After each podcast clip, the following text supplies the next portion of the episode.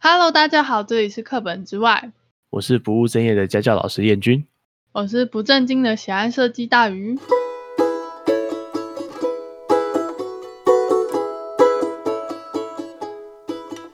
我们来聊聊今天的主题吧。我们今天要讨论的是问题太多，还是你是问题学生？嗯，所以你是个问题学生吗？我应该算是吧，成绩单如果是个问题的话， 呃，成绩太烂应该不是个问题啊。我这边比较常看到的问题学生是问一些奇奇怪怪的问题的那种。你说怎样奇怪的问题？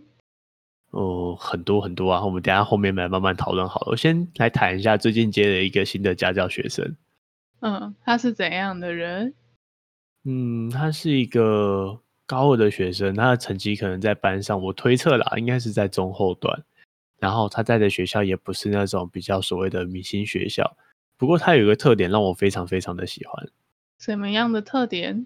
就是他会问很多很多的问题。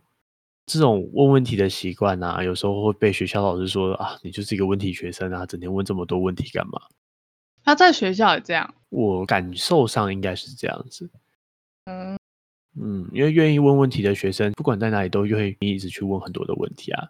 是这样吗？我觉得像我就是看人呢、是看人吗？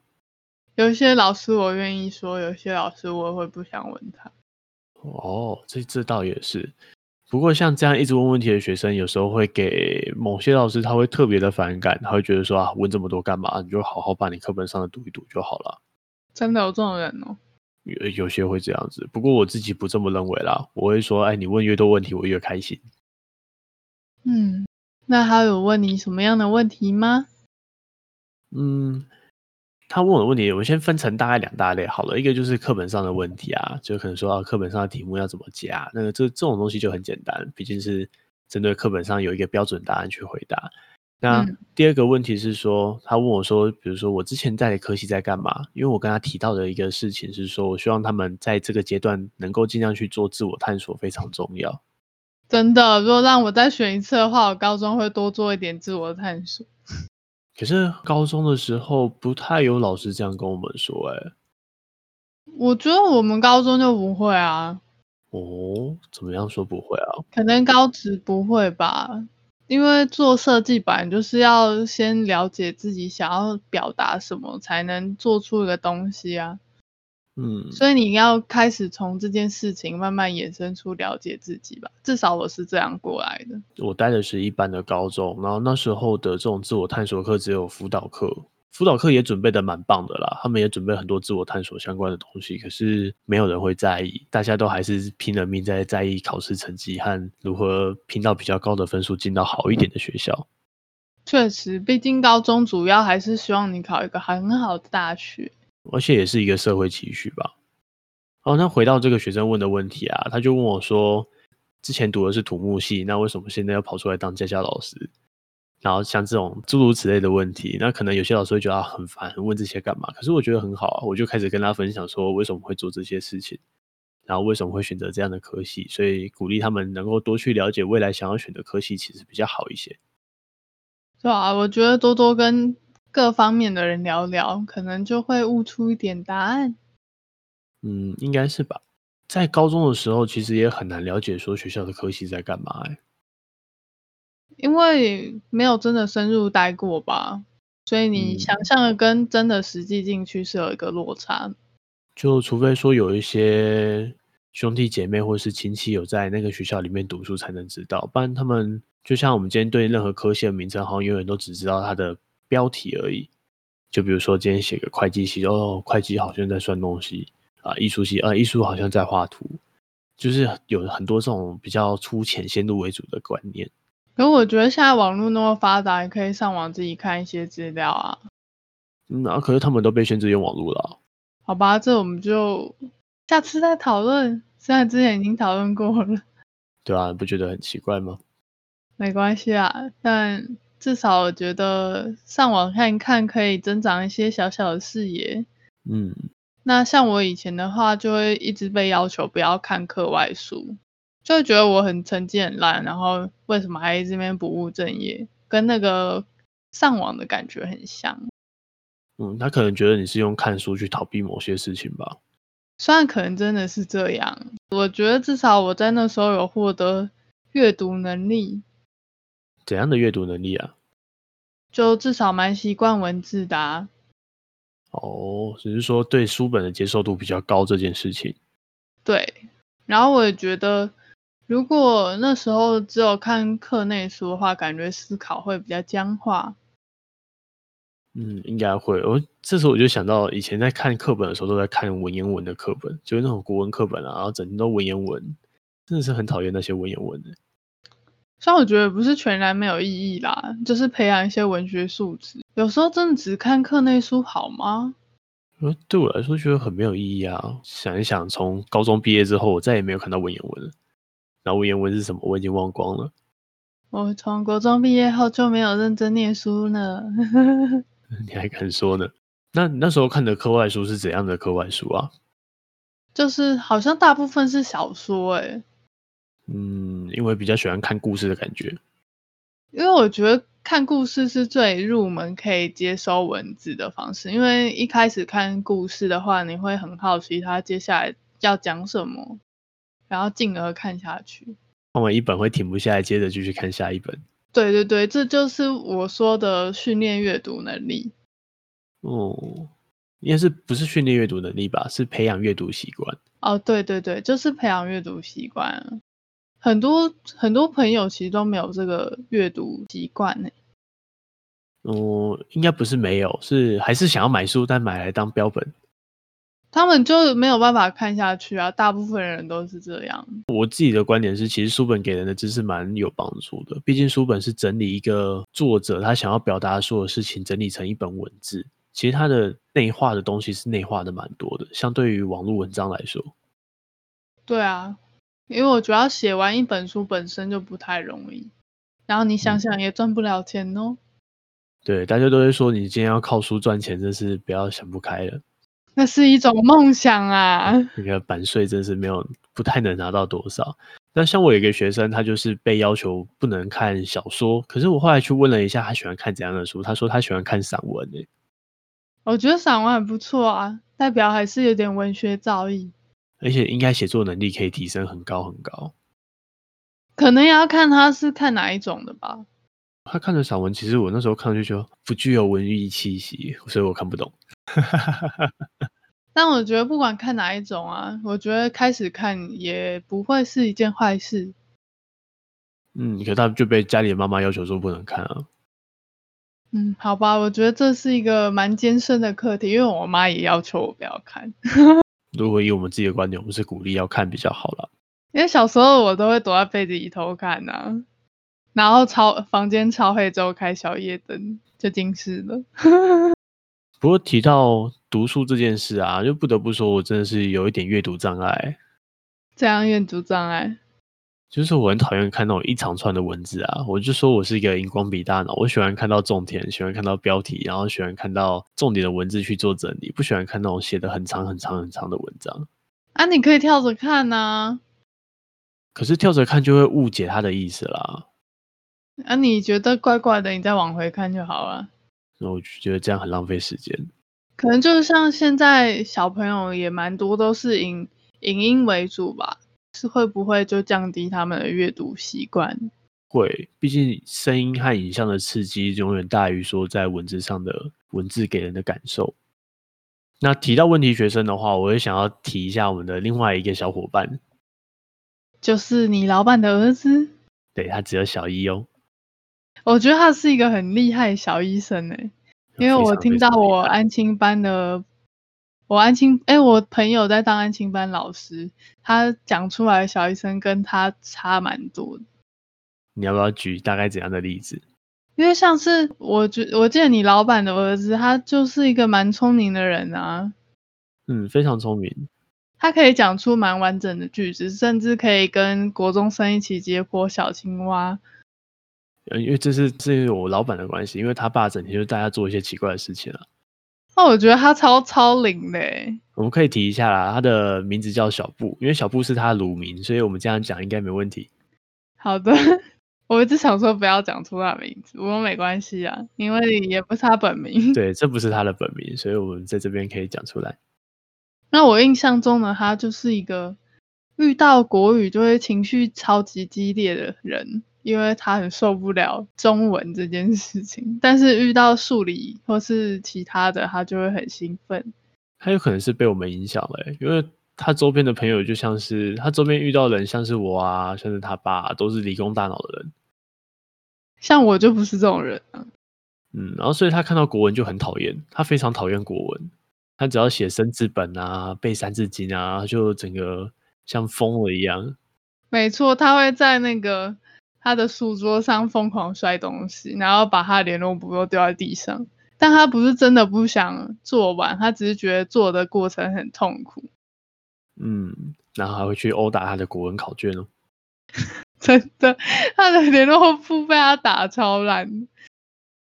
嗯，我都怀疑他学校老师看到他的联络簿会不会觉得有点错愕，因为他联络簿可能再用个两三次就要换一本新的了。没错，我我觉得快要分解了，但他其实也不是那么糟糕的小孩，他只是遇到国语就特别不能处理他的情绪。不过他非常厉害，他非常喜欢问问题。真的，虽然我常常觉得他是想要逃避他的功课，嗯，你要陪伴他的时候，他应该会问一个，就像我们小时候会有一本书叫《十万个为什么》。真的，还有真的十万个为什么。如果你陪他相处大概两个小时，他可能会问你上千题的问题。对，但是功课可能都没有写。对，那还是要要求一下啦，因为我觉得写功课可能是个责任，比较不像是说哦，我今天说啊，你要把作业写完才能干嘛，不是浪费他的时间，是说，哎，完成作业就像大家完成一件使命一样，就是必须把这件任务达成啊，所以这比较像是责任的问题。对啊，但如果他做完功课问问题，我们是觉得没什么啊。对，所以我都会跟大家说啊，你做完作业你要问我什么问题啊，你要找我陪你玩，我都 OK，但是要先把作业完成。对，虽然他每次都会还没写完就说：“你等下下象棋吗嗯，所以他是不是问题学生啊？？”我觉得对某些老师来说应该是欸诶、他是一个蛮特别的小孩。不过他玩象棋的时候可以赢国三的学生、欸，认真，真的、他啊。没有赢过我诶、欸他可能是玩象棋的时候刚好运气比较好吧。不过至少他对象棋的基本概念是了解的很透彻，这是这点我们是可以相信。我觉得他打象棋的时候不太像小一的学生，因为他他的想法逻辑还蛮清晰的，虽然对我们来说可能就是有点显而易见。嗯，不过他跟我打的时候，不知道他会不会挫折感很重。你不要再虐别人了，这就是有一点钻石在虐铜牌的感觉。不过在下棋这件事情，应该是说一般的小医生可能只能想到下一步要做什么，不过小布至少可以想到大概下两到三步可以做什么事情。我觉得以他的年纪来说，算很厉害了。嗯，那如果你说是我们比较成年人在玩的话，我们通常是想到后面五六步的事情的，所以我们会赢他是理所当然的啦。对啊，嗯，这样讲好像有点过分。呃，我觉得也不是过分，就是一个需要时间去历练。嗯、但等他下赢你的时候，他以后说不定就是象棋国手了。哎、有可能哦，所以他可以去做一下象棋。哎、做不要做象棋国手好了，他应该去做一下围棋国手，其实象棋跟围棋国手也都不容易啊。他可以当下一个黑加加。没错， 这样很厉害，因为很多很厉害的围棋国手都是从很小的时候开始下棋。可是他会不会下棋下一下，哪天就突然翻桌、啊？我我不晓得啦，但我觉得他数理方面更有长才。然后他在做，就是我们的办公室有一支三 D 猎鹰笔，然后那是三 D 猎鹰笔变成他的玩具了。有一次我就拿那个三 D 猎鹰笔做一个立方体，就是一个正方形的形状。嗯，然后后来小布看着我做那个立方体之后，他就如法炮制，又做了另外一颗一模一样的。而且他后来还做了一个什么甲鱼的盔甲、哦，哦、那是三叶虫，三叶虫啊、对。然后我们有一些三叶虫的模型，他就说哦，他用三 D 猎鹰笔画一些那些三叶虫身上会有一些盔甲， 我觉得超厉害的。嗯，然后它这个三 D 猎鹰笔做的立方体，我们会把它放到 IG 上，有兴趣可以看一下，你就可以知道它到底多厉害了。对啊，因为我记得小医生应该比较不会有这种立体概念吧。不太有一样的三 D 猎鹰笔，我们拿给国一、国二的学生，他都不一定画得出来。真的啊，嗯，可是他可以这时候就画得出来，真的是蛮厉害的。应该是受他爸的影响吧，因为他也不是那种就是做完功课还要做很多奇怪的题目之类的。嗯，没有啦，他爸就是怪人啊，跟我们一样啊。思考就我们不喜欢受到现在的教育体制所局限在里面吧，我们喜欢能够跳脱一点，更多的去发想这件事情。因为我觉得做好分内的事情之外，就是接触更多新的事物，不管在哪一个年龄，好像都蛮重要的。嗯，就像我们会说，以我们的观点来说，学习是一辈子的事情。对啊，因为你在不停的实践跟解决问题的时候，你就可以有更多的想法跟启发。所以你觉得做完分内的功课后，真的有必要限制他们去做更多的考题吗？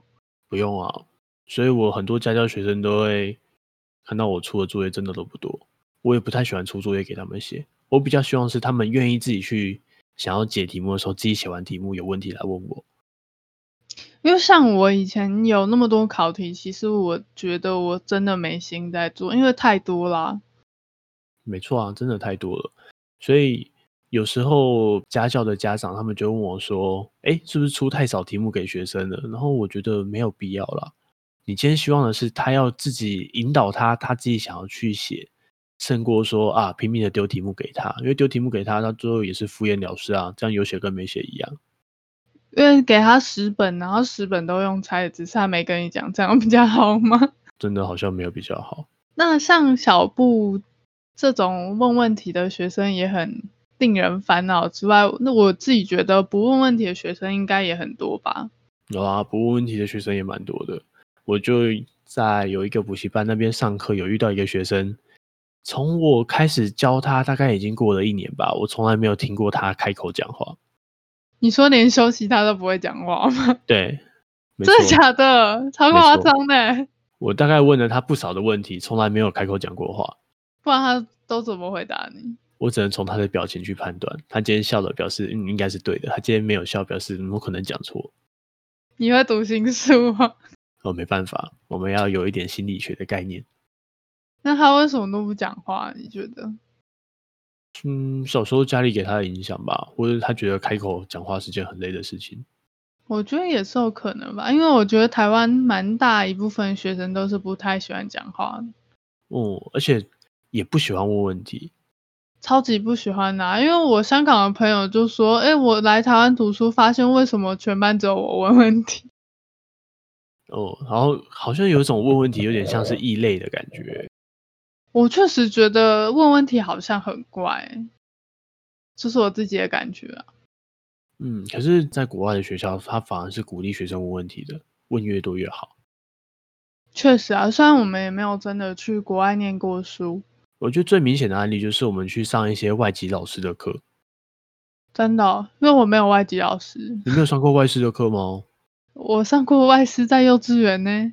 哎，可是像我们高中有时候就有一些外师来上英文课啊，他在讲课的时候，他的观点是很希望学生去提出问题问他的。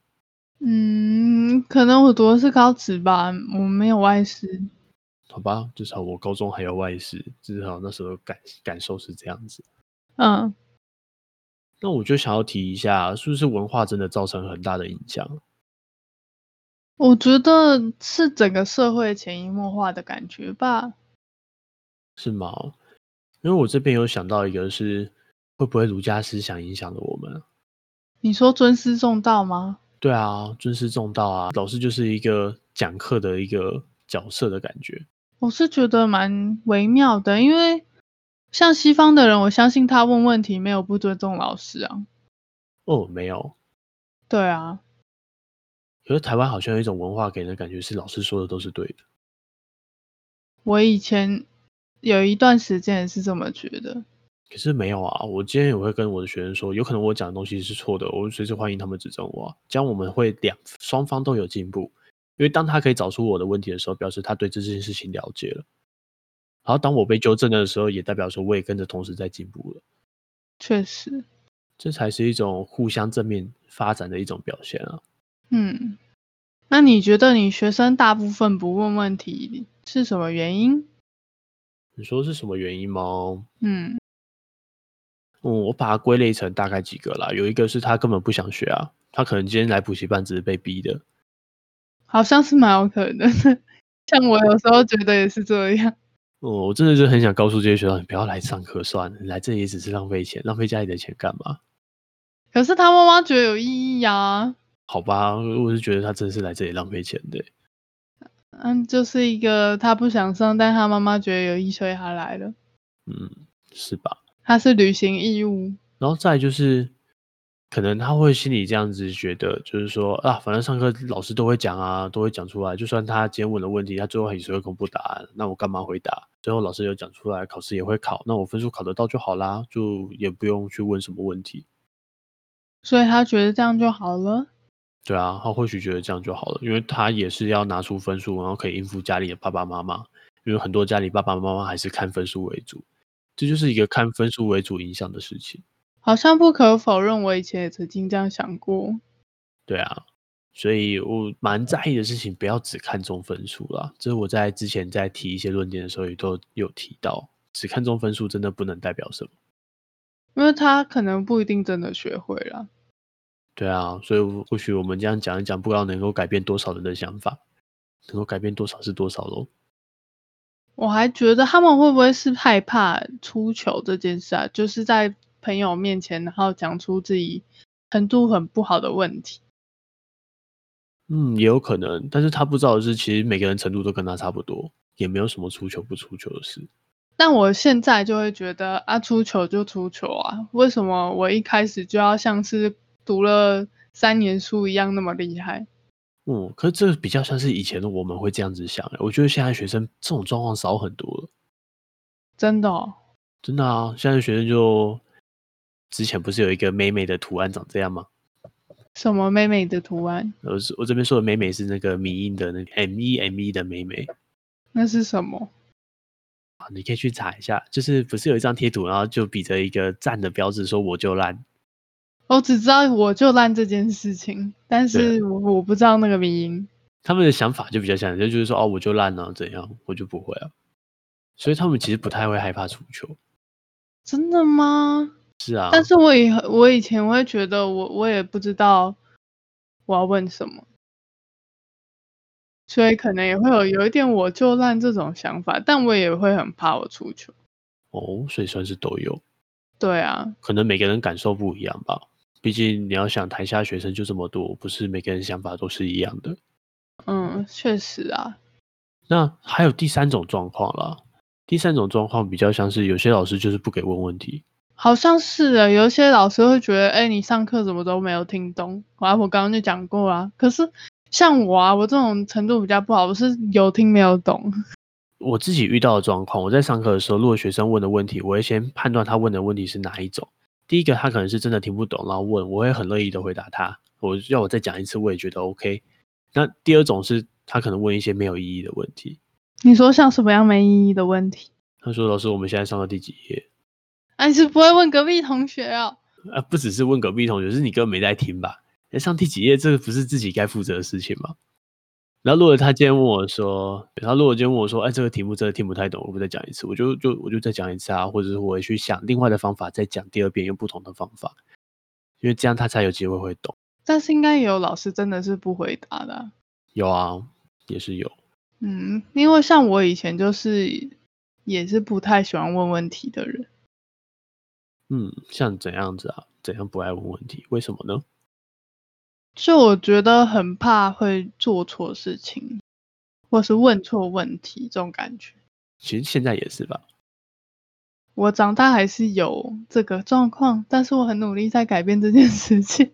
对啊，你会看到你小时候的样子跟现在的样子好像其实一模一样，但是不同的是，我觉得好像有意识到这个问题了。嗯，可是我觉得学生的本钱本来就是犯错啊，所以我们在这是我在实习的时候得到一个最大的体会。我们在实习的时候要做的工作，其实都跟业界的人士要做的工作差不多。可是你今天这样想哦，假如你今天在上班的时候，然后你今天犯错，请问事情严不严重啊？非常严重，可能今天犯错的事情有大有小，可是犯错这件事情本来就不太应该。可是如果你今天是一个实习生，你犯错，你觉得严重吗？不严重吧？不严重啊，也不会被说什么啊，因为你就是有本钱犯错啊。可是其实我那时候前一个工作也有实习生，但是我的老板就会觉得他们怎么会这样？哦，这可能是你老板的问题吧，因为实习生本来就不懂啊，他就是在一个还在成长磨练的阶段啊呢、但他们会有一种啊，我就是来学的啊、这种感觉，可能没有啊，我就是来上班的这种感觉。我觉得问题要这样子去做区分。第一个是他可能说，哎，第一次遇到这个状况，那我们把它解决，然后问题也解决了，那犯错这很正常啊。然后第二次再遇到类似的状况，可能还是有一点点小疏失，那也还可以接受，至少完成了五成到八成吧。然后在嗯第三次如果又错，那就不应该了。因为就像我们以前总会说“事不过三”这件事情，我觉确得实要是用啊这种观点去看，可能会好一些。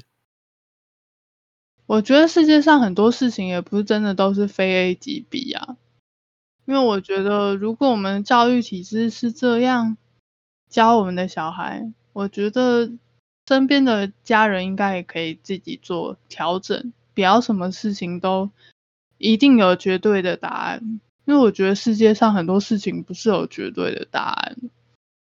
嗯，这样的意思应该比较像是要有自己有一个批判性思考吧。嗯，就对事情要保持着怀疑这种态度是比较友善的。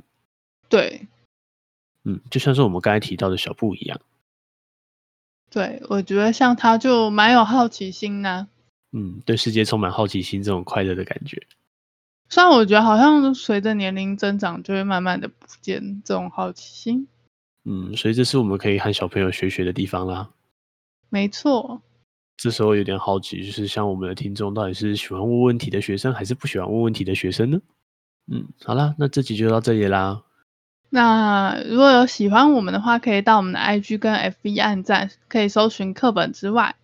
嗯，今天这集的话，我们的 IG 应该会放一下我们小布做的可爱的立方体，它看起来不太完整，不过我相信一个小医生可以做成这样，蛮厉害真的，相信大家也有养过小孩， 应该不是大家都养过小孩吧？应该说至少有跟小孩相处的经验了。没错。嗯，好了，就先到这里啦，拜拜。